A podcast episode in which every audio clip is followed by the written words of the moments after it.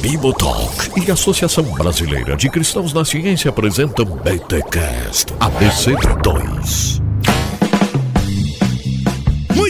Muito bem, muito bem. Começa mais um BTcast ABC2 do de número 47. Eu sou Rodrigo Bibo e às vezes me falta sabedoria e conhecimento. Às vezes, tô sendo modesto. Eu sou Guilherme de Carvalho e o verdadeiro lar do homem não é feito de pedra ou de madeira, mas de significado. Caraca, irmão. Que que é isso, hein? Podia ter falado dessa na palestra, muito boa. Eu sou Marcelo Cabral e quero fazer de toda a procura o encontro. Ah, que bonitinho. Eu sou o Guto Assi e eu sou um caçador de mim. Nossa, olha aí. Milton, Foi Milton criado no pentecostalismo, leu Caçadores de Deus, essas coisas todas, Não, não. isso aí é coisa de mineiro. Eu sou Roberto Convolan e a verdade nos libertará. Ah, não acredito, velho. Tá bom, vai, gente. Poxa, mano. Vamos tentar não politizar, ok? E eu sou Esther Leutzenbauer e diálogo entre ciência e fé é o nosso esporte. Ai, garoto! Aí sim! Uhul! Estamos ao vivo aqui na conferência BC2 e a galera tá gostando? Mas antes de começar e chamar os recados laboratoriais para que ouçamos a voz mais doce da podosfera brasileira, quero dedicar uma música a Roberto Covolan.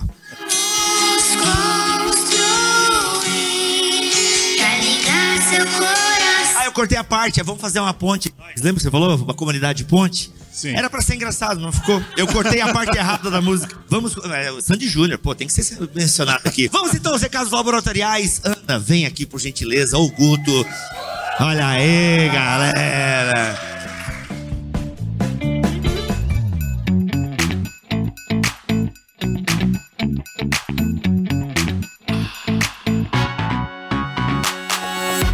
Bibo! Tudo bom? Olha aí, gente. Você que não veio na conferência perdeu de conhecer a Ana ao vivo. Sensacional. Que Coisa boa. Bom demais estar aqui. E é isso aí, gente. Agora a gente tem o Instagram Academia ABC2, que você, se ainda não estiver seguindo, acesse agora. Instagram Academia Underline ABC2. E também a gente tem novidades, a gente tem Radar ABC2. Começa assim, Ana. Gente, você pode ganhar dinheiro com conhecimento. Isso é um chamariz assim interessante. Eu sei que o conhecimento é importante, mas o, a- a- o prêmio é massa, hein? Precisando é- de dinheiro? Você pode ganhar dinheiro com conhecimento. Você está precisando de dinheiro? Use o seu cérebro. com- Radar ABC2. Exata, É gostei. isso aí, a gente está conectados e a gente já está aqui percebendo e sentindo aí as já já achando, né, pessoas talentos novos. Radar ABC2 está em busca de novos escritores, de novas pessoas. Então acesse e saiba mais sobre Radar ABC2. Ciência e Sapiência, o novo e melhor material didático para ensino médio da Academia ABC2. Bom, se você não participou da CN3, você perdeu muito. Mas acesse, você vai poder acompanhar as palestras, você vai poder acompanhar a formatura que aconteceu da DCH do primeiro curso de pós-graduação da Academia ABC2 e muitos outros cursos e o que vem por aí na Academia ABC2 e ABC2. Não faz parte de grupo de estudos? O que, que você anda fazendo? muito bom, muito bom. Participe agora. Grupo de Estudos ABC2, Academia ABC2 e Bibotol. Olha aí, muito bom.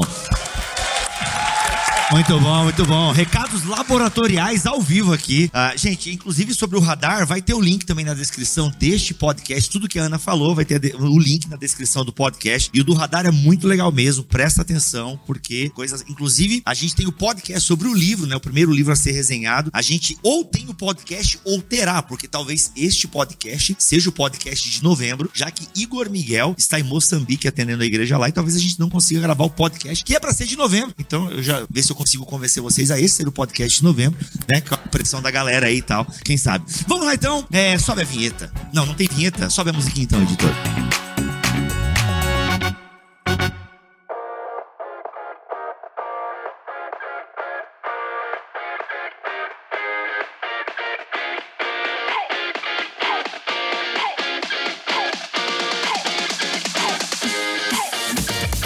Gente, vamos lá. Primeira palestra aqui foi a do Marcelo Cabral na CN3. Marcelo, como é que você resumiria a sua palestra para quem perdeu, infelizmente, não pôde estar aqui na CN3? Como é que você resumiria a sua palestra num tweet, que agora tem um pouquinho mais de caracteres, ou num stories, pode ser também. Como o Guto me provocou, né? 144 slides, Guto. Como que eu faço isso em um slide, né? Olha aí. Então, é, eu vou pegar uma das frases chaves que, bom, a gente, a minha palestra foi sobre o tema da sabedoria e uma tentativa de caracterizar ou definir o que é a sabedoria.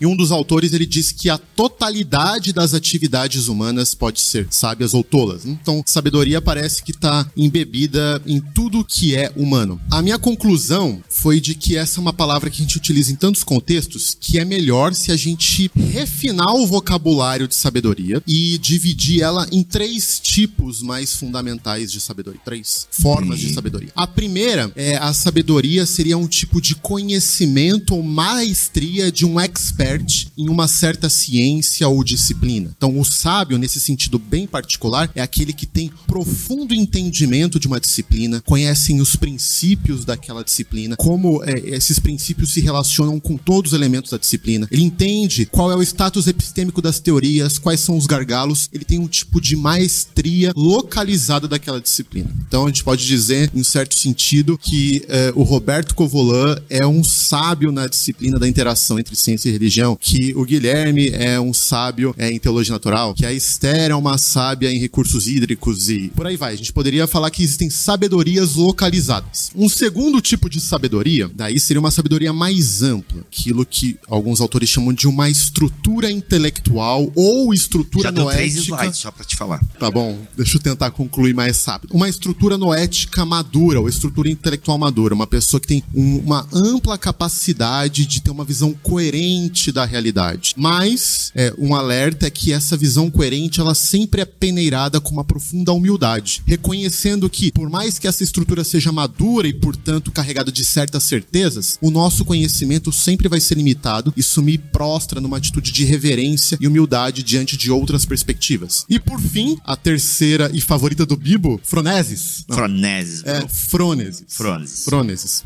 Que é um termo muito importante na história da filosofia, que muitas vezes é traduzida como sabedoria prática. Que é um tipo de ajuste fino ou discernimento que nós precisamos ter em cada situação particular da vida, qual o melhor curso, curso de ação. Então a ideia é que é claro que existem algumas normas ou intuições gerais, regras do bem viver, mas a despeito disso, cada situação, cada contexto é único. Então, o frônimos, aquele que possui a frônesis, ele é capaz de ajustar e perceber o que tem de único na situação e assim é, agir do modo É mais tipo sábio aquele cara que tem possível. uns ditados, uns ditados populares, assim, pra aquela hora certa e tal, né? Não tem assim, tipo, de- alguns ditados populares. Isso. Não vem um pouquinho dessa froneses? É, mais ou menos, porque o ditado popular, ele é sempre geral. O frônimos é exatamente aquele que sabe sair do geral pro particular. Mas o, o cara tem que ser bom pra pegar o particular e o geral pra aplicar no particular. Isso. Nesse sentido, sim. Isso. Tipo, ele lembrou, ele tem aquela sacada, aquela sabedoria. Pô, e onde que entra a parte técnica nessa tua definição toda? Tipo, o cara é um bom marceneiro. Tipo assim, isso, é uma- isso não é sabedoria? Pode, então, ó, aquela primeira Lá, forma né? de sabedoria, que é uma maestria mais localizada em um certo saber, Sim. nesse sentido, a gente pode dizer, por exemplo, que um bom marceneiro, ele tem uma sabedoria É, dos conhecimentos, das técnicas que regem Das aquele madeiras. saber em específico. Entendi, Isso. legal, muito bom. Guilherme de Carvalho, você tem menos tempo agora que o Marcelo para resumir a sua palestra aqui na CN3. Mas eu acho que a minha era mais simples. Então, o meu ponto foi tentar explicar de um modo mais nítido o que significaria ser uma comunidade ponte, que é algo que a gente vinha dizendo há muito tempo. Então, eu recorri a algumas ideias novas em sociologia da ciência para comparar o que a ABC2 faz com o Shin e Hague chamam de regimes transversais, que são é, atividade de pessoas, ou às vezes de grupos de pessoas, que estão na- nas conexões entre campos diferentes da sociedade, mas principalmente entre campos acadêmicos, academia e indústria, academia política, é, academia e as artes, e a gente pode se ver assim, isso faz sentido do ponto de vista da missão da ABC2, que é construir essa ponte para as pessoas poderem transitar e ideias e contribuições transitarem dos dois lados. Agora, qual seria a contribuição mais específica de uma, um projeto como é, a Cristãos da Ciência, como a nossa associação? Seria, na verdade, na, na questão da- dos fundamentos éticos da nossa vida em comum. Eu acho que esse é o ponto principal da demonstração que Jesus mandou a gente fazer. É claro que a gente tem que discutir sobre ideias, ideias teológicas, ideias científicas, essas coisas têm que ser feitas. Mas é, formar um tipo de pessoa que apreende e compreende o que significa a vida sábia e que, então, com sabedoria, enfrenta os desafios de conexão e, e conflito entre a igreja ou as igrejas e o campo acadêmico, seria a coisa mais importante. A gente pode construir um modelo de relação de fé e ciência hoje, mas ter pessoas virtuosas que mantêm a fé enquanto mantêm o amor à ciência é muito mais importante. E isso tem até a ver com a palestra que depois o Roberto vai falar sobre Resumir, isso. É claro. Mas é esse é o ponto, é cultivar um espírito em que existe um amor à igreja, em que existe um amor ao trabalho acadêmico e à vida científica. Então essas pessoas se tornam um corredor transversal. Muito bom.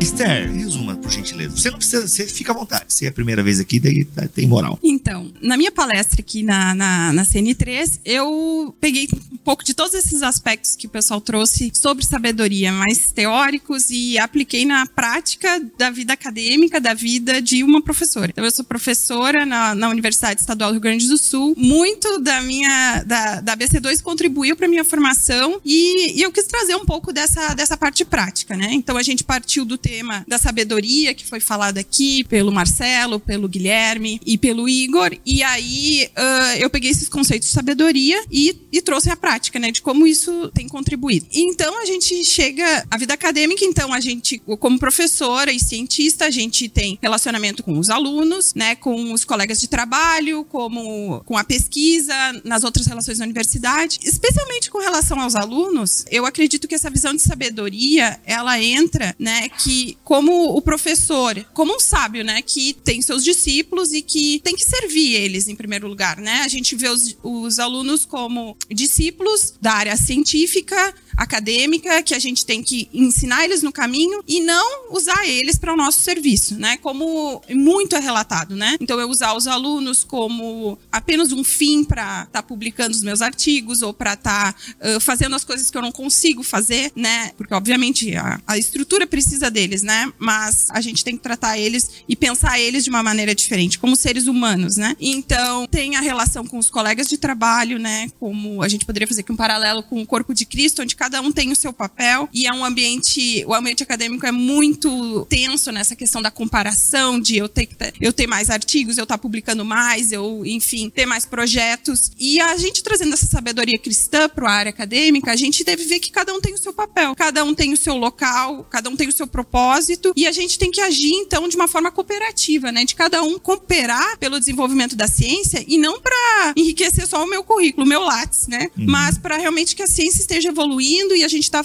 atingindo mais pessoas, né? Também, né? Muito bom. E a gente tem também na, na área, poderia colocar também na área de a sala de aula, né? Que onde eu coloquei que eu acabei a- a- assumindo várias disciplinas de metodologia científica, justamente para poder incluir aí, quebrar com aqueles mitos do conflito que existe entre ciência e fé, trazer essas histórias que a gente tem aprendido aí na BC2 com inúmeros autores, né? Sobre como a fé cristã impulsionou a ciência já desde o início, né? E como a gente não precisa romper e, e só tem a, a crescer com esse diálogo, né? Muito bom, muito bom. Aí a gente percebe como a cosmovisão do professor influencia também dentro de sala de aula, né? Muito, interessante, muito. interessante. Roberto Covolan, vamos lá. Um minuto para resumir a sua palestra. Obrigado. Um minuto, um minuto. Obrigado. Gente, a minha palestra, na verdade, digamos assim, sem arrogância e sem triunfalismo, Foi a melhor. ela, Minha palestra, sem arrogância e sem triunfalismo, ela caminhou para concluir que a ABC2 é uma organização à frente do seu tempo, de certa forma, porque a gente buscou trazer aqui que recentemente tem surgido uma discussão nesses círculos que acadêmicos que tratam da questão do diálogo entre religião e ciência, teologia e ciência, e o reconhecimento de que a solução para alguns problemas que têm sido vistos nessa proposta do diálogo interdisciplinar dessa área, na verdade a solução disso não é simplesmente uma elaboração teórica a mais, é a construção de uma vivência em comunidade em que as pessoas tomem ciência da história, da origem da ciência, da origem da religião, dos fundamentos e de como, digamos assim, a síntese acontece na prática, uh, na realidade e na capacidade que a gente tem de conseguir integrar todos esses elementos na nossa vivência. Então, uh, o Guilherme colocou, uh, e tem essa expressão que eu acho muito feliz, da comunidade ponte, não é? A ABC2 é uma comunidade ponte, ela, digamos, não se entrega a, a esse reducionismo científico de imaginar que a ciência é a única que tem capacidade de fazer afirmações a respeito de verdade. Não obstante, a gente reconheça que hoje em dia existe uma, uma visão bastante disseminada que só pode ser verdadeiro aquilo que é provado cientificamente. Mas a gente é capaz, digamos, de desconstruir isso, mostrar que isso é uma ideologia e que, na verdade, a realidade possui dimensões outras que a ciência, obviamente, não tem capacidade de capturar. Então, sem querer, obviamente, diminuir a, a ciência é, de forma alguma na sua importância e, e, de fato, constatando que a ciência é que permite a gente penetrar mais fundo na realidade e compreender cada vez mais esse universo que foi criado por Deus, não é? Então, dando a ela a sua devida importância, mas não deixando que ela se torne absoluta e reine, tá certo, no espaço, digamos, sozinha, dizendo aquilo que é a manifestação da verdade, tá certo? Então, a gente descobre, não é, outras dimensões da existência que o relacionamento com Deus, só o relacionamento com Deus é capaz de trazer, não é? E a gente compreende, então, que a ABC2 é essa comunidade que busca integrar a fé cristã ao conhecimento filosófico, ao conhecimento científico, e isso nos torna, digamos assim, cada vez mais inteiros. Muito Acho bom. essa é a essência. As palestras em algum momento estarão disponíveis para você assistir no canal da BC2. Eu não sei se no momento do lançamento desse podcast, mas estará disponível para você ver com mais atenção e também com mais profundidade o que eles resumiram aqui. E o Guto foi o nosso MC aqui. Ele foi um bom MC, né, galera?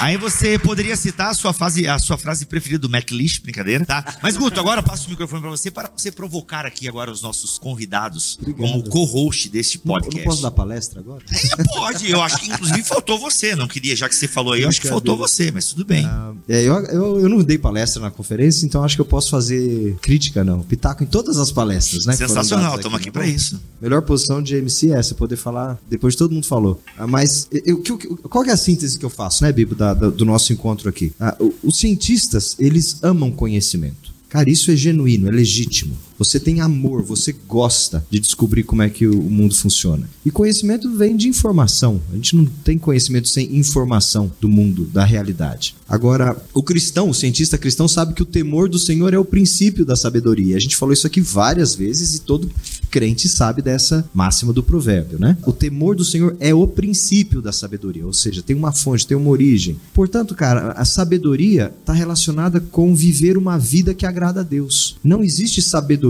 que se esconde da face de Deus, porque se o temor do Senhor é o princípio dela, o sábio é aquele que vive de modo que agrada a Deus diante da face de Deus. Então, o cientista cristão por ser cristão, ele vive diante da face de Deus. E ciência corandeo. Corandeo, ciência corandeo, é isso mesmo. E o cientista faz ciência e ama o conhecimento, mas ama o conhecimento diante da face de Deus. Por isso que o conhecimento para o cientista não pode virar um ídolo. Para o cientista cristão, não pode virar um ídolo. E aí, a gente citou muito aqui o T.S. Eliot, né? Com aquela, a, aquela citação dele Sim, que é, inclusive está na quarta capa do livro do Igor Miguel, Escola do Messias. Mas olha a citação completa dele é assim, ó. Onde está a vida que perdemos vivendo? Onde está a sabedoria que perdemos no conhecimento? Onde está o conhecimento que perdemos na informação? Tem uma, tem uma escadinha aí, né? Com tanta informação, e esse é um mundo, um mundo de excesso de informação, a gente perde a síntese do conhecimento, se você der valor para a informação demais. Mas aí, na, numa fã, numa ênfase, num anseio por muito conhecimento, você perde a ênfase da sabedoria, que é o conhecimento aplicado diante da face de Deus. E se você perder a sabedoria, você perdeu tua vida. Você não vive a vida que agrada a Deus. É você o tolo, né? Você é um to- Mas- tem uma escada aí. Sim. né? Mas, Augusto, a partir dessa tua provocação, já te cortando, porque eu faço muito isso nos podcasts, eu corto as pessoas. Mas olha só, é porque você coloca o, o elemento divino nessa questão do conhecimento. E a gente sabe que a gente vive num mundo que, de alguma forma, não é cristão, não é crente, que até é, desconsidera a existência de um ser superior.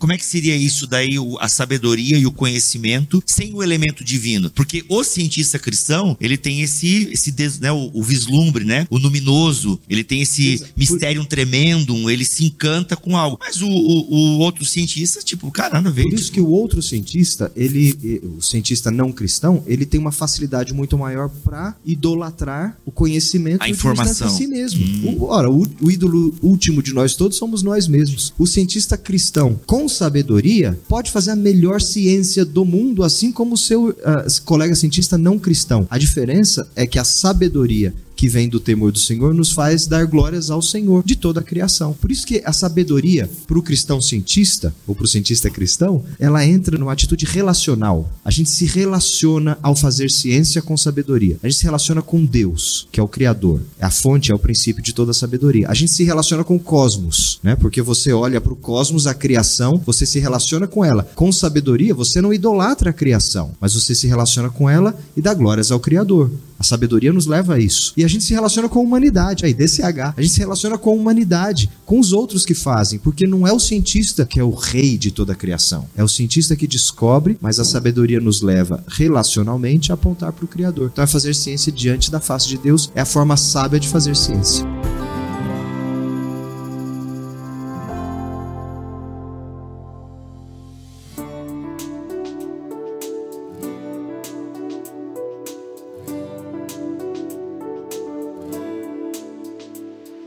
Uma provocação aqui, né? Pra gente pensar. É aquela da mesa de Não, ontem? não. Viu, Roberto, Aquela- como eu, como eu amo a BC2? Eu sou cristão. Jesus é o meu Senhor. Tu o dizes. Não porque eu busquei Deus, mas porque Deus me encontrou. Mas deixa eu fazer uma problematização para nós, os que se consideram cristãos no Brasil atual. O Guto acabou de falar, né, que o princípio da sabedoria é o temor ao Senhor. E eu acredito que todo cristão confessa isso, concorda com isso. Mas é, me parece que para um setor importante da igreja, e eu me incluo, a gente sabe esse versículo de cor, mas tem nos faltado uma profunda sabedoria.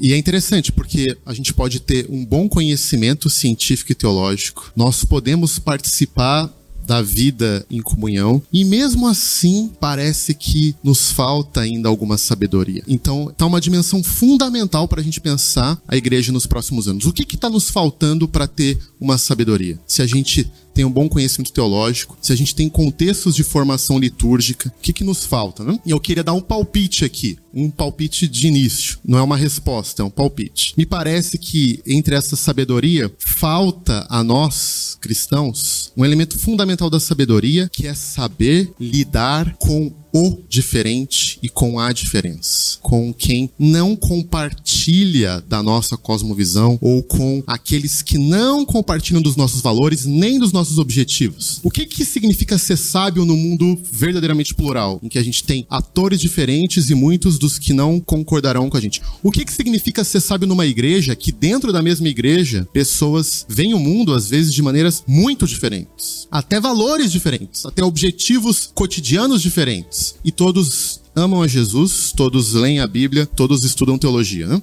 Parece que tem uma maestria. Correção, nem todos estudam falta. teologia. Assim, quero dizer que parece que nos falta uma maestria de lidar com quem não é eu. Eu, eu concordo. Acho que lidar com as diferenças é um grande desafio, especialmente muito atual, né? Mas eu refletindo sobre essa questão da sabedoria, eu, eu acredito que me veio aquele outro versículo de Provérbios que fala: se tu buscar a sabedoria como quem busca um tesouro escondido. E eu acho que muita gente não, não tem esse essa, essa vontade de buscar a sabedoria dentro de si, assim. Porque se tu realmente quer buscar e teu objetivo é a sabedoria, não é tá certo, não é ah, o que eu penso, o que eu acho é o certo, mas a sabedoria em si, tu te coloca um passo atrás. Eu acho que isso traz humildade e traz humildade no debate científico, em tu expor as tuas ideias. E daí não vai ter conflito, porque tu te coloca numa humildade, né? Tu não quer convencer o outro, tu não quer, enfim. Será que a gente consegue fazer uma relação aqui, criação, queda, redenção? Porque acho que parte dessa questão de nós, na verdade, a gente busca o tesouro, né? tipo, a gente não busca a sabedoria, a gente busca o tesouro. Isso talvez tenha a ver com a,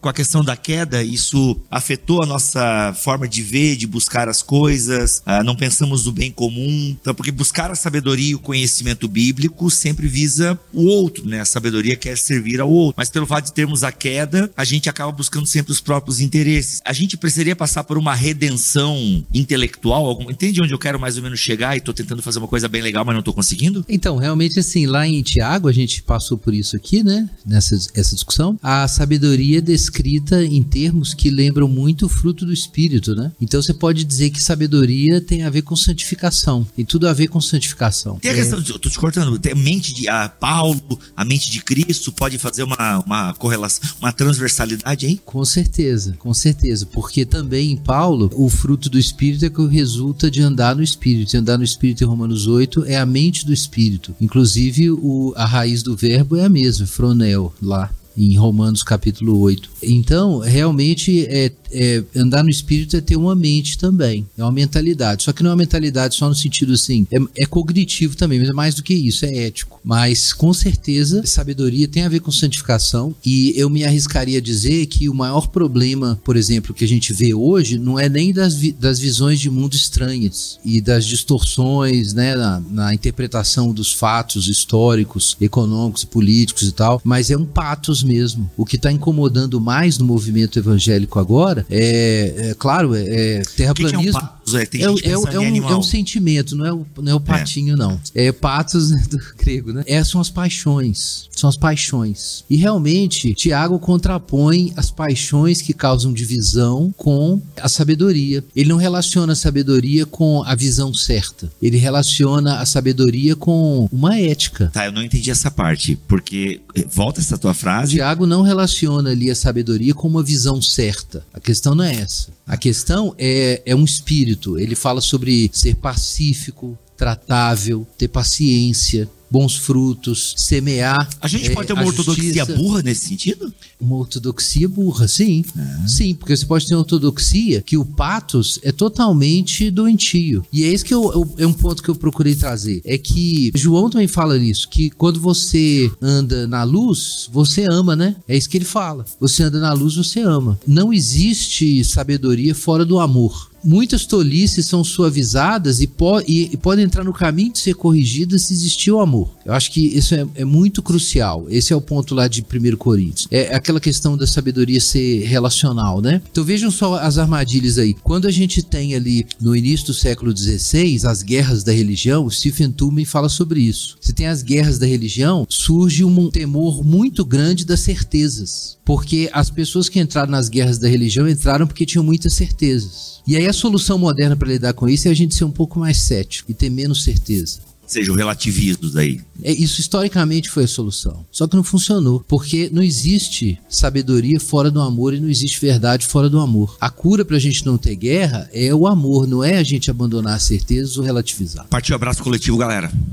Vai lá, Guto. É, esse ponto é muito interessante. A, a sabedoria que a gente está falando é essencialmente, na sua essência, relacional. E vem de um relacionamento com Deus. Ele é a fonte da sabedoria. Ele a criou para que o homem se relacionasse com ele. Tanto é que o símbolo do Éden, no nosso estado de relacionamento perfeito com Deus, é a sabedoria na árvore da vida. Ela simboliza a sabedoria de Deus num contexto de relacionamento perfeito com Ele. O que nós perdemos quando nós perdemos o estado de paraíso foi o relacionamento desimpedido, perfeito com Deus. Perdemos o acesso à sabedoria. Hoje dá trabalho ser sábio. Hoje exige uh, esforço e ele é intermediado por Cristo. Mas o, o, o bonito é que lá na glória, na Nova Jerusalém, a árvore da vida está lá de novo. Está lá na, nas margens do rio. Então, nós fomos feitos para uma sabedoria cuja fonte é Deus e que um dia teremos novamente restaurada. Então, vida sábia, vida que agrada a Deus, portanto, vida no sentido espiritual, é vida sábia que estava no início, perdemos e estamos em busca dela, por isso dá trabalho, e teremos com certeza de novo um dia. Essa é a esperança do cristão.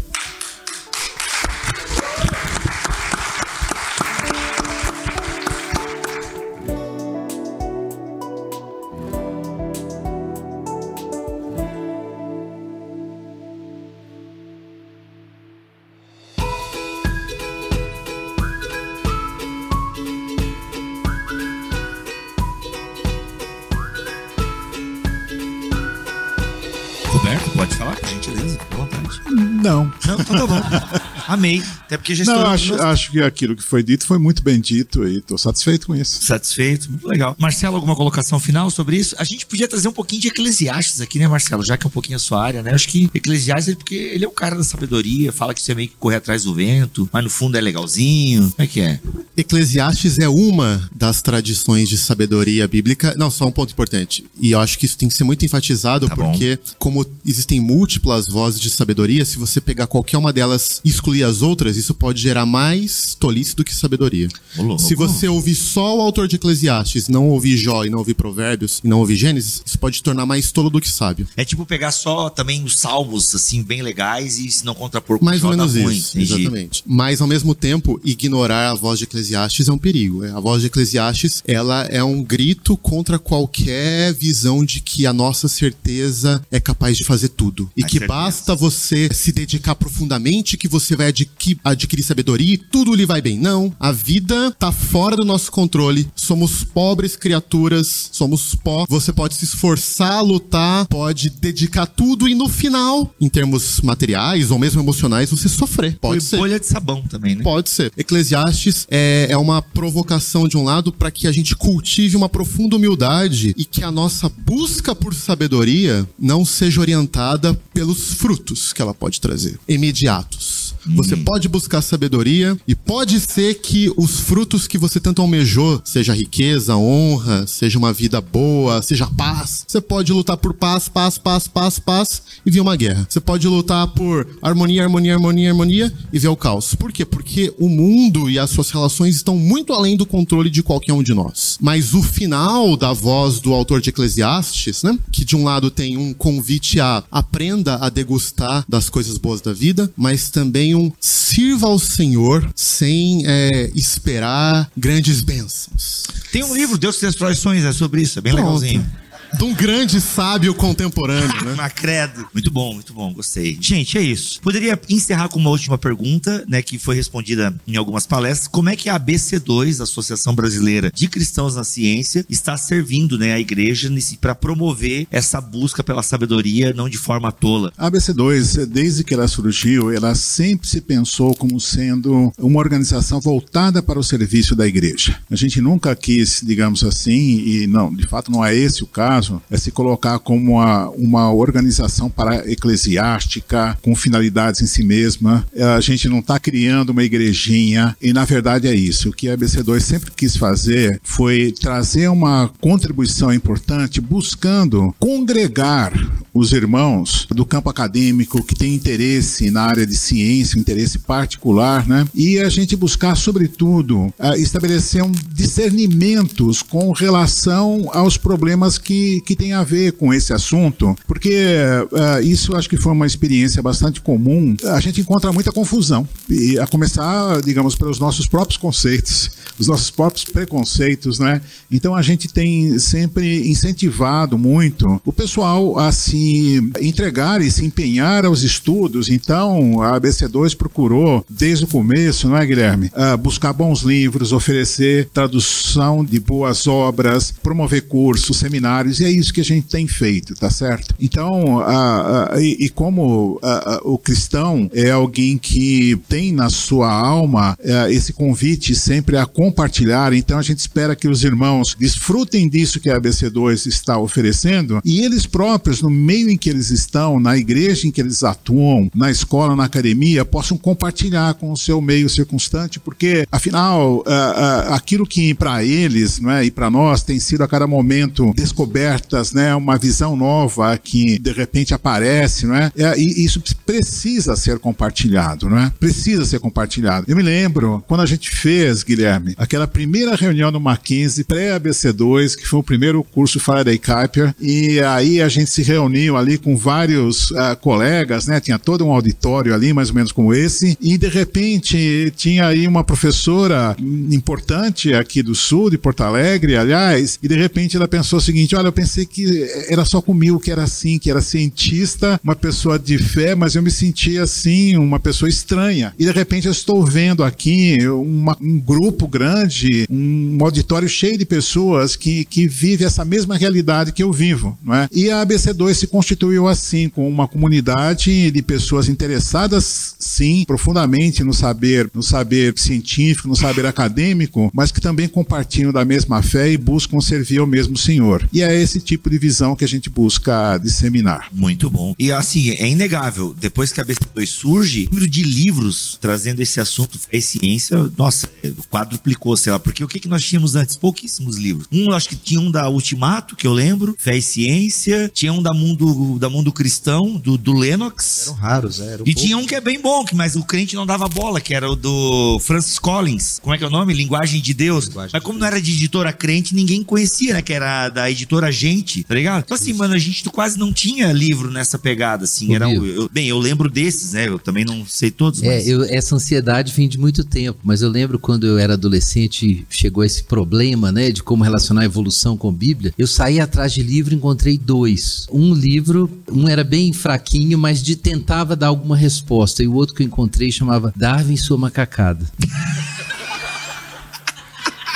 Sério, o Thiago Gagos agora... Então era muito difícil, era muito Darwin difícil. sua macacada. Você não tinha material, pouco cristão lia inglês, então era um perrengue danado pro crente Caraca. que queria dialogar com Não, eu tô rindo, eu tô rindo, mas eu, meu, é- é, quantas pessoas talvez abandonaram a fé, né? Nesse percurso, assim, de se sentirem alienígenas na igreja, né? Porque estavam usando o outro lado do cérebro. E aí, de, né? E, tipo, e você vai procurar literatura e não acha. Darwin sua macacada. Meu, até eu Mas sei que isso tá errado. É por isso que Eu muitos tô atrás desse livro há bastante tempo. Seria eu preciso achar sensacional fazer um, um lançamento dele com crítica. Eu tenho Tiago. Garros tem esse livro. Você tem também? Gente, é um, é um clássico. É um clássico.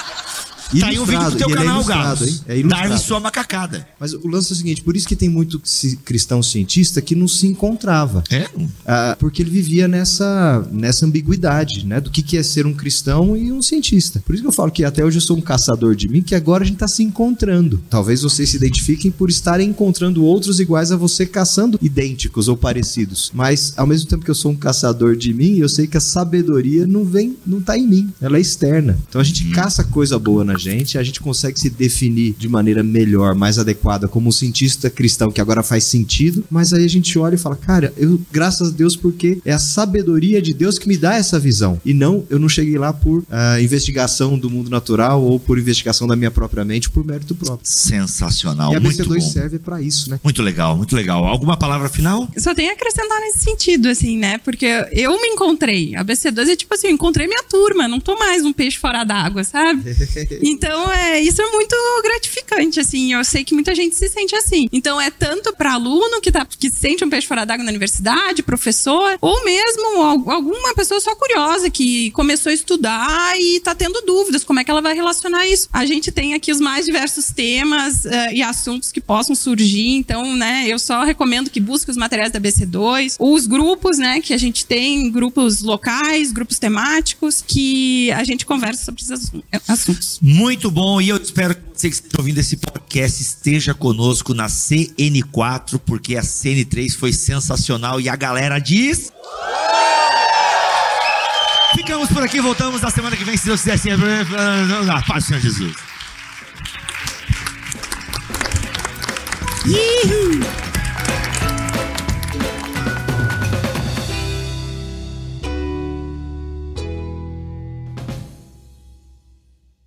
Este podcast foi editado por Bibotalk Produções.